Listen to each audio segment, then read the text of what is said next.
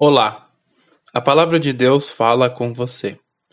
Sou Henrique Luiz Arnold, pastor da Igreja Evangélica de Confissão Luterana no Brasil, atuando na paróquia Trindade, que compõe as cidades de Guarapuava, Santa Maria do Oeste e Pitanga.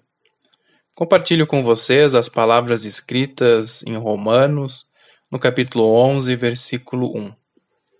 Será que Deus rejeitou seu próprio povo? É claro que não. Estamos vivendo um período de profundas crises. Não raras vezes nos sentimos perdidos, sozinhos, tristes. Talvez a chama da esperança já esteja quase se apagando dentro do nosso coração.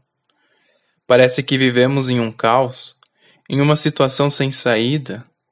Temos a impressão de estarmos caminhando ladeira abaixo, para o pior. O desemprego, a violência, a falta de atenção séria à saúde, a falta de atenção séria à educação, a falta de dinheiro, as dívidas que se acumulam. A maioria de nós está numa correria louca e assim a vida vai passando e nós nem percebemos. Nesses momentos de dificuldades, nós nos questionamos sobre a presença ou a ausência de Deus. Será que Deus rejeitou o seu próprio povo? É claro que não. Deus, o Eterno, nunca rejeita o seu povo. Mas mais do que povo de Deus, no batismo, no batismo somos acolhidos como filhos e filhas de Deus. Com a sua graça, Deus, através do batismo, nos acolhe na sua grande família.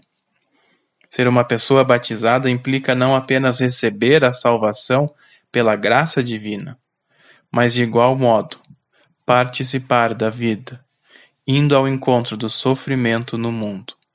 Ou seja, como pessoas batizadas, somos chamados e chamadas a participarmos no sofrimento alheio e servir o nosso próximo a fim de contribuir na transformação do sofrimento em cura e regeneração que Deus possa olhar com misericórdia para nós neste momento difícil e que a certeza da Sua presença e companhia sempre possa aquecer a chama da esperança dentro dos nossos corações.